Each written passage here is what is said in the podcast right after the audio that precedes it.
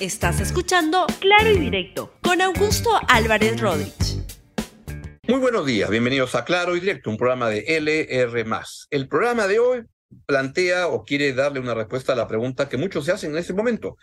¿Cuánto tiempo podrá durar Dina Boluarte como presidente de la República? Es a eso a lo cual voy a abocarme a este programa y voy a darle un conjunto de información para que usted saque sus conclusiones, plantearle mi punto de vista y pues cumplir el cometido de lo que debe ser el periodismo en un momento como este, que es el de aportar luces, opiniones, informaciones para que usted tome sus decisiones. Ha sido un fin de semana espectacular en noticias, con muchas cosas que van ocurriendo y hay que estar tremendamente moscas en un momento como este para entender todo lo que va ocurriendo algunos hechos que pueden ser no tan relevantes acaban siendo tremendamente importantes en un momento como este.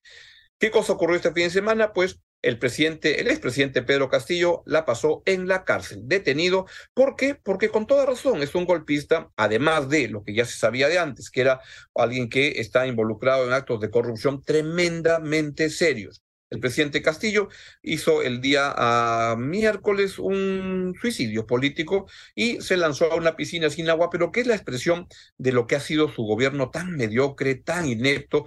a Alberto Vergara, el, ah, politólogo peruano, que tengo mucho aprecio, pues este, dice que es un acto de genuina imbecilidad lo que hizo Pedro Castillo. Y creo que se acerca mucho a lo que ha ocurrido, y es además lo que les he venido planteando en, esta, en este programa.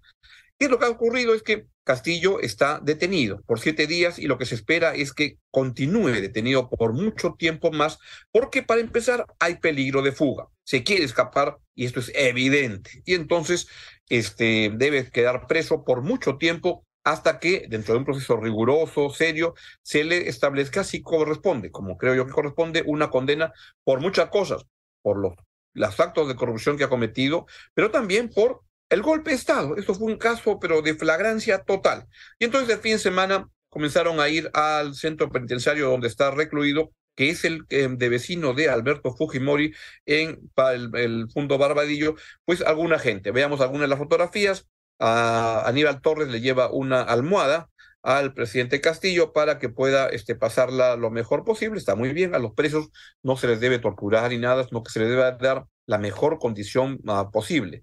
Los detenidos, los presos, solo están privados de su libertad. Nada más, no, está, no, no se le debe producir ningún maltrato y no está ocurriendo por todo lo que se ha este, revisado, etcétera, y se ha informado, no está ocurriendo nada anormal ahí. También la señora Betsy Chávez, fue con más este, cosas para llevarle. Esa es la puerta de entrada justamente de la, de la, de la, del, del Fundo Barbadillo, de la, de la prisión, donde están detenidos o en este momento Alberto Fujimori, que debe sentir más ruido de lo que usualmente se sentía en ese espacio, y Pedro Castillo. La hermana de Pedro Castillo. Eh, es importante, Aníbal Torres, antes la foto, Aníbal Torres y eh, Betsy Chávez son dos que están hasta el cuello de complicados porque evidentemente han sido los instigadores, han sido los autores intelectuales de esta patraña contra la democracia, qué es lo que ha ocurrido la semana pasada, pero qué es lo que ha venido ocurriendo desde el comienzo de este gobierno, mediocre, inepto, ladrón, autoritario. Permítame decirlo porque así lo vine repitiendo de hace mucho tiempo acá. Luego veamos a la hermana de Pedro Castillo que le lleva comida al expresidente Castillo. Luego van sus abogados, ya que Tinterillos, Raúl Noblecilla, este señor Atencio, que este, le llevan también este, cosas, lo van a visitar, son los que han estado ahí jugando a la, a, la, revolución, cuando en verdad lo que ocurría es la revolución. Y ahí donde han estado moviéndose estos señores. Y seguimos pasando otras fotos de Katy Ugarte, quien es la que planteó por primera vez la interpretación tan, tan extraña de que el presidente Castillo nunca afirmó ningún documento del golpe, solo fue un dicho y por tanto no pasa nada. La verdad que las explicaciones para ver cómo salvan a Pedro Castillo son espectaculares. La peor de todas, la de Guido Bellido. Guido Bellido lo que ha dicho es que el presidente estaba drogado que el presidente no sabía lo que hacía y que no recuerda absolutamente nada, sino que se comenzó a dar cuenta que algo malo pasaba cuando los ministros los más leales, los más sobones, diría yo, como Alejandro Salas, como Félix Chero, como este Roberto Sánchez, renunciaban y decían, no puedo acompañarte en esta figura del golpismo. ¿Por qué? Porque se daban cuenta que si no lo hacían, iban a estar presos, como Pedro Castillo ahora, y como deben estarlo ahorita, la señora Betsy Chávez y el señor Aníbal Torres, quien además el fin de semana, pues pasó a la, a la clandestinidad, pero de eso les voy a comentar entre un ratito, porque otro que fue a visitar a, a, al señor Pedro Castillo fue un señor que el día de ayer en el Congreso de la República hizo un acto de cobardía, de salvajismo, y es esta persona. Vean lo que pasó ayer en este Congreso tan mediocre y tan corrupto como lo fue el gobierno de Pedro Castillo.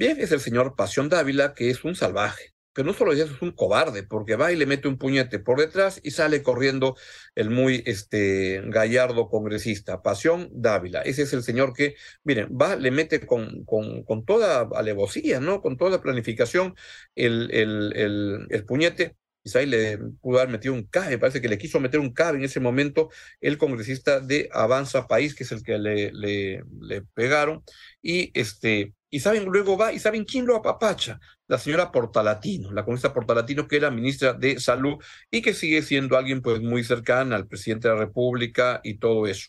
Ahora, ¿quieren ver con quiénes se junta Pasión Dávila y con quién está muy vinculado? Vean esta fotografía de Pasión Dávila este fin de semana con Pedro Castillo. Pongámosla, por favor. Ahí está, están en el penal, el, el matón Pasión Dávila con el tontón Pedro Castillo, ahí están los dos, y este es el señor que fue y le metió el puñete por detrás al, a uno de los integrantes de la bancada del partido Avanza País. Bueno, pues eso es lo que está ocurriendo. Pedro Castillo está en la cárcel, con toda razón. Y ahora los otros siguen dando actos de este, cobardía y de todo lo que ustedes han visto, porque el señor Aníbal Torres luego de haberle hecho tanto daño al Perú, luego de haber maltratado la democracia, luego de haber corrompido el Estado. Le voy a explicar ahora por qué, qué es lo que han hecho durante sus mandatos y su participación en el gobierno. Han estado llenando, por ejemplo, de prefectos este, políticamente motivados para armar la revolución, perdón, la revolución, pero que en verdad era la revolución de Pedro Castillo y sus secuaces. Pues el señor uh, Aníbal Torres, pongamos su tuit, decidió pasar la clandestinidad. Dice la fiscal de la Nación, sin razón me ha denunciado, sin, razón me ha denunciado por formar parte de una organización criminal y perturbación a la justicia. Ahora lo hace por rebelión y otros delitos, solo por oír el mensaje presidencial. O sea que este señor dice que solamente escuchó el mensaje presidencial y que no tuvo nada, nada, nada que ver con, con el golpe. Dios mío. Dice que los fiscales son operadores políticos. Ante eso paso a la clandestinidad. Así es. Y esto viene ocurriendo en el medio de las excusas más absurdas que se puedan plantear y gracias a un flaco favor a la inteligencia de los peruanos, porque hablar que estaba drogado el presidente, hablar que este, no sabía lo que hacía, que es un perseguido político, vamos, ahí está este señor que parece pues tan alejado de la realidad, vive en un mundo paralelo, mientras lo van a estar este, deteniendo ahí, está leyendo caretas, como quien va una, a una peluquería, y justamente han sacado qué caretas era, era el Caretas, la edición de, de, Caretas, donde aparece en portada Juan Silva, el ministro de, de, Transportes que él protegió, que él ayudó a salir y que ahora, se supo ayer en Cuarto Poder, tiene, está en Venezuela con un asilo político, en un barrio espectacular, con una casa que le da el señor Nicolás Maduro y con una asignación mensual de 3.500 dólares es el señor Juan Silva que salió y justo ahí estaba Castillo leyendo la revista donde se daba cuenta que Juan Silva estaba con una peluca para poder haber salido del país. No son los únicos. Han habido escenas bochornosas por parte de algunos presidentes de la región que creen que el Perú es su chacra, especialmente ese señor Andrés Manuel López Obrador. Vean el tuit que puso el día a viernes y dijo que en un principio es un principio fundamental de nuestra política exterior la no intervención y la autodeterminación de los pueblos. A eso nos ceñimos en el caso de lo sucedido en Perú. Sin embargo, consideramos lamentable que por intereses de las élites económicas y políticas, seguimos con el siguiente o ahí más queda. Bueno, Creo que ese no más, pero es un rollo en el cual lo que dice es que al presidente Pedro Castillo lo están persiguiendo por su origen andino, las oligarquías, etcétera, y entonces le quiere dar asilo político, así como lo escucha, le quiere dar un asilo político el señor Andrés Manuel López Obrador, que de esa manera se revela como alguien que protege a delincuentes, porque Pedro Castillo es un delincuente. Hizo un golpe de Estado, fue encontrado en flagrancia, ha liderado una, una banda criminal para asaltar al erario, para no hablar de lo inepto que ha sido como presidente. Eso es lo que quiere proteger el señor Andrés Manuel López Obrador, al igual que el presidente de Colombia, el señor Gustavo Petro, que también habla que en el Perú no hay justicia correcta y solicita aplicar a la Corte Interamericana de Derechos Humanos la Convención Americana de Derechos Humanos y para pedir medidas cautelares a favor del presidente Pedro, del Perú, Pedro Castillo. Acá en el Perú damos asilo este, y los protegemos a los narcotraficantes que operan en Colombia. Este es más o menos es un delincuente se ha conculcado el derecho a elegir y ser elegido y el tener un tribunal independiente de juzgamiento. ¿De dónde sabe el señor Gustavo Petro que la justicia no va a, procesar bien a Pedro Castillo? tiene embajador este el señor Petro en Lima. De hecho, al embajador este, eh, de, México la ha pasado mal, porque como consecuencia de todas estas este, intromisiones por parte de México y también de Colombia, debo decir, pues la Cancillería emitió este comunicado el día viernes, donde dio cuenta que llama la atención al gobierno de a Andrés Manuel López Obrador por la actuación de su embajador en Lima, el señor Pablo Monroy, a fin de que se pongan en, orden, que dejen de entrometerse en lo que no les compete, que dejen de proteger a delincuentes, porque habla mal de su gobierno, porque parecería que su gobierno no es un país que da asilo, que es lo que se le da a un perseguido político, que da guarida a delincuentes. Y la Cancillería peruana ha estado muy bien en cuadrar a este, a este embajador y decirle, eso no se puede hacer. Todo eso ocurría y el día sábado por fin se produjo la juramentación del de el primer gabinete de la señora Dina, de la presidenta Dina Boluarte, que está a cargo del señor Pedro Angulo. Veamos la juramentación. Director de Protocolo Ceremonial del Estado.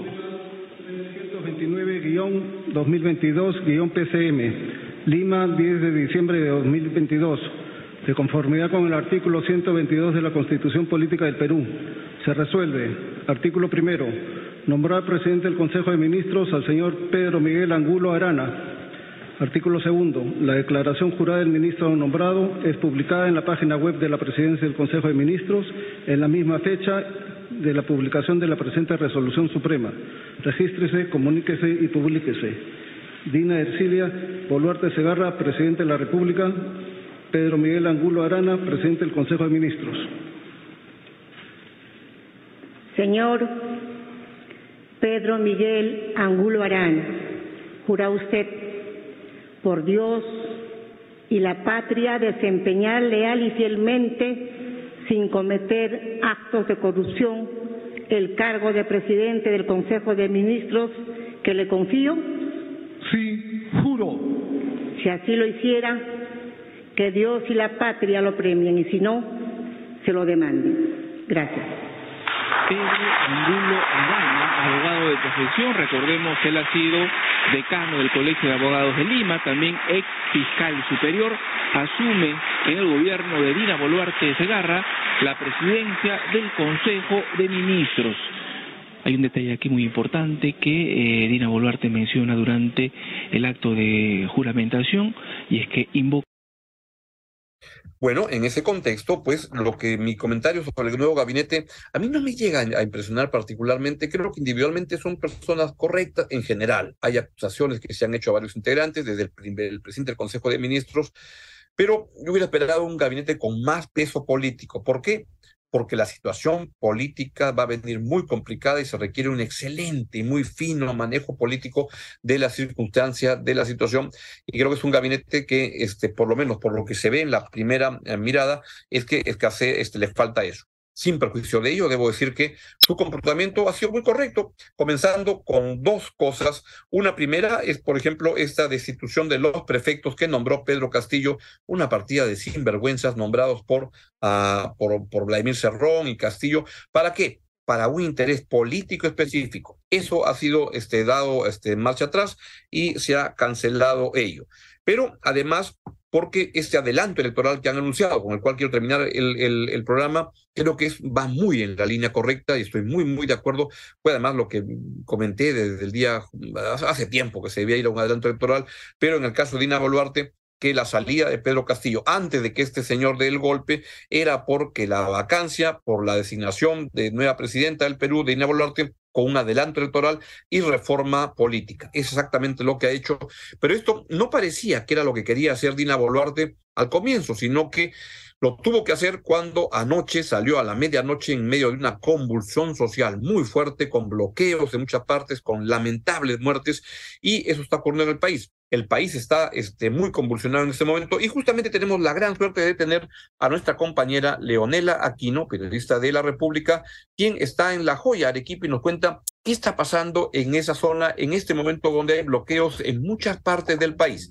Leonela, buenos días. Cuéntanos, por favor. Muy buenos días, Augusto. En esta oportunidad nos encontramos ubicados en el kilómetro 916 de la vía Panamericana Sur, exactamente en el óvalo del distrito arequipeño de La Joya, donde tú puedes, como puedes apreciar en imágenes, los pobladores de esta jurisdicción acaban de colocar piedras y bloquetas, no permitiendo el pase de vehículos de carga pesada y vehículos menores. Cabe resaltar que desde el pasado viernes se ha suspendido la venta de pasajes para las regiones como Ica, Lima. Asimismo, esta mañana todavía continuaban vendiendo pasajes para Puno, Cusco, sin embargo todavía no se conoce este panorama ya que nos ha llegado información de último minuto que acaban de ingresar manifestantes hacia el aeropuerto de Arequipa. Esa es la información que se tiene hasta el momento. O también en el distrito de Chala, bueno, a la altura de la vía Panamericana Sur también continúan más de 3.000 mineros artesanales bloqueando la vía y también no permiten el ingreso de vehículos de carga pesada, vehículos menores, buses de transporte interprovincial. Bueno, también otra información que nos ha llegado es que ayer en la tarde, ayer domingo, ah, los manifestantes habrían saqueado seis tiendas de este distrito de Chal ubicado en la provincia de Carabeli. De seis a ocho han sido las tiendas sin embargo, esta información recién la policía nos va a corroborar. Hasta el momento en la región de Arequipa no se ha reportado la detención de alguna persona. No hay enfrentamiento entre manifestantes y la policía. Así que todo, todo está tranquilo, sin embargo continúan los bloqueos, la venta de pasajes suspendidas y bueno, siguen marchando. También vemos los pobladores, vamos a, ver, apuntar con la cámara. Eh, bueno, estamos ya a una bastante distancia, pero hay cerca de 2.000 eh, agricultores, albañiles quienes se han sumado a esta protesta. Ellos continúan con su pedido de cierre del Congreso, a pesar que la presidenta Dina Boluarte ha brindado este mensaje a la nación, indicando que va a emitir un proyecto de ley para que se adelante las elecciones generales. Bueno, ese panorama, alguna consulta que tengas, Augusto, eh, nosotros seguimos informando desde la región de Arequipa. Lonela, no, agradecerte mucho tu, tu, reporte sobre desde, la zona de la, Joya. Es muy preocupante lo que estás contando en el bloqueo de carreteras, así como la eventual toma que estás mencionando que puede ocurrir del aeropuerto de Arequipa. ¿Es eso lo que cree? ¿Me puedes ampliar un poco qué es lo que has escuchado de la toma del aeropuerto de Arequipa? Mira, esa, esa información me llegó hace 10 minutos. Eh, también personal de, la República se está dirigiendo hacia la zona. Son manifestantes del el distrito de Cerro Colorado. El, bueno, el aeropuerto de Arequipa queda ubicado en esa jurisdicción y esta mañana también han convocado a los pobladores. Eran cerca de, mil los manifestantes quienes iban a salir desde esa jurisdicción y bueno, lo que se sobreentiende es que ellos se, encuentran ahora en el aeropuerto. Todavía no, no te puedo complementar más, pero dame unos minutos y nosotros te informamos desde la región de Arequipa. Estupendo. Leonela, este, bien que nos informe de repente en mi programa o en el programa de Rosa María Palacios o en todos los programas que sigan a continuación en el día. Muchísimas gracias, cuídate mucho, protégete mucho, no te vaya a, pasar algo este, para que puedas seguir informando con la calidad con que siempre lo haces. Un gran abrazo, Leonela Aquino, desde Arequipa. Muy bien, muchas gracias, Augusto. Retornamos con más información. Exactamente. Muy bien, entonces eso es lo que está ocurriendo y en ese contexto es que anoche hubo una sesión del Congreso donde ocurrieron algunas cosas este, relevantes.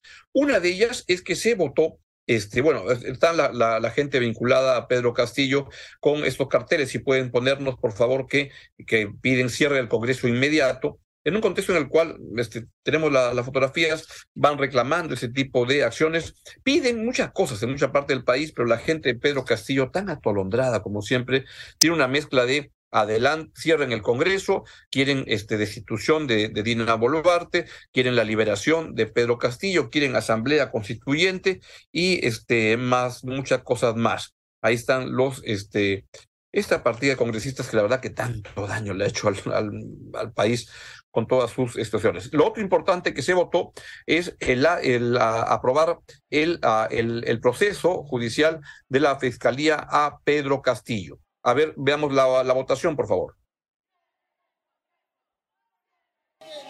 Han votado a favor 64 congresistas, 35 en contra, ha habido una abstención. En consecuencia, la propuesta ha sido aprobada. Se suspende la sesión por 20 minutos con el propósito, con el propósito de que la mesa directiva elabore un proyecto de resolución del Congreso. Se suspende la sesión 20 minutos.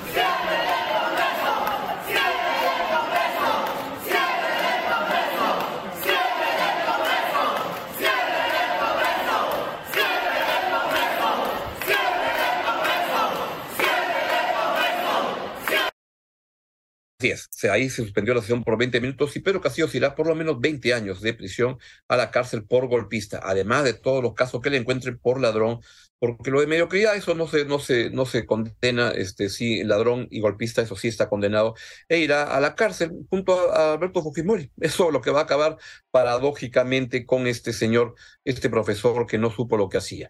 Y en ese contexto, la señora presidenta de la República apareció ayer casi a la medianoche y anunció el adelanto de elecciones. Veo, quiero que vean eso, con lo cual voy a cerrar mi comentario en este programa el día de hoy. E interpretando de la manera más amplia la voluntad de la ciudadanía y en consecuencia con la responsabilidad que implica el ejercicio de la acción de gobierno, he decidido asumir la iniciativa para lograr un acuerdo con el Congreso de la República para adelantar las elecciones generales para el mes de abril del 2024. En los próximos días remitiré al Congreso un proyecto de ley de adelanto de las elecciones generales para ser consensuado con las fuerzas políticas representadas en el Parlamento. La aprobación de esta ley de adelanto de elecciones implica reformas constitucionales, las que deberían ser aprobadas por el procedimiento más expeditivo contemplado por la Constitución.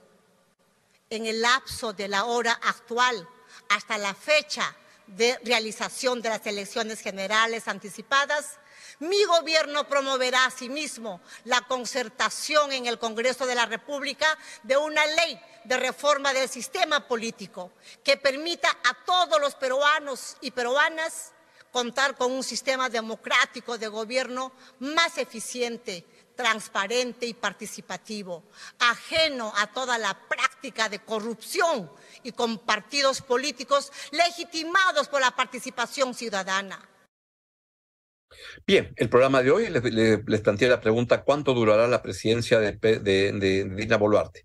Va a depender de lo que haga. Yo veo con mucha simpatía, con mucho, este, con algo entusiasmo lo que está planteando, pero además porque creo que no tenía otra opción. La señora Dina Boluarte, que juró el cargo la semana pasada, dijo que se quedaba hasta el año 2026. A ese paso no llegaba ni de a vaina, de ninguna manera porque la gente lo que quiere es el adelanto electoral general del Congreso y ya se produjo la caída de este rufián, que era Pedro, Pedro Castillo. Pero las cosas no van a quedar la, gente tranquila si es que no se va a un adelanto electoral. Me parece bien lo que ha planteado y este cambio de, de, opinión que ha tenido la señora Dina Boluarte, en parte por la convulsión que está ocurriendo a nivel nacional. Ya están tomando en ese momento el aeropuerto de Arequipa, se está produciendo lo que Leonel Aquino nos adelantó, es lo que está sucediendo en este momento y hay un país convulsionado por muchas cosas, en parte por lo que ha hecho Castillo, los que respaldan a Castillo, los que creen que este Castillo era la, solución y no se da cuenta que era un golpista y un, y un ladrón, la verdad, da pena decirlo pero la señora Boluarte pues va a tener que hacer montar un gobierno de lo que yo creo que ella va a demostrar, ojalá lo demuestre que en el cargo puede dar mucho más de lo que, lo que ha tenido su trayectoria profesional, etcétera.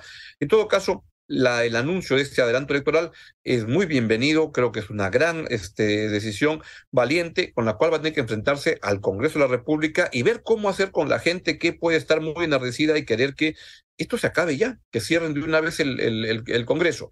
Eso no está bien. Creo que darnos un año para hacer la reforma política electoral, que es importante, es algo que hay que hacer y yo diría que hay que apoyar. Ojalá que la señora Volarte pueda seguir tomando decisiones de ese tipo. No la tiene fácil. Su gabinete a mí no me gusta porque le falta peso político. Y tienen algunos casos viceministros que repiten lo que eran del gabinete anterior, que creo que le hizo mucho daño al país, donde casi no rescato, no, no rescato ningún ministro del gobierno anterior, y los viceministros son parte de eso. Pero es lo que hay y vamos a ver que este, desear que tenga suerte y que lleguemos a un adelanto electoral general con nuevas reglas para beneficio del país. Es todo lo que les quería comentar el día de hoy. Les deseo una buena semana. Vamos a estar muy atentos en momentos importantes, de este, muy fuertes de la política peruana, de la historia peruana, pero no tengan ninguna duda que el Perú va a salir adelante. Pero antes de eso, las cosas se van a poner más turbulentas antes de estar mejor. Les envío un gran abrazo a todos. Adiós. Chao, chao. Gracias por escuchar Claro y Directo con Augusto Álvarez Rodríguez. Suscríbete para que disfrutes más contenidos.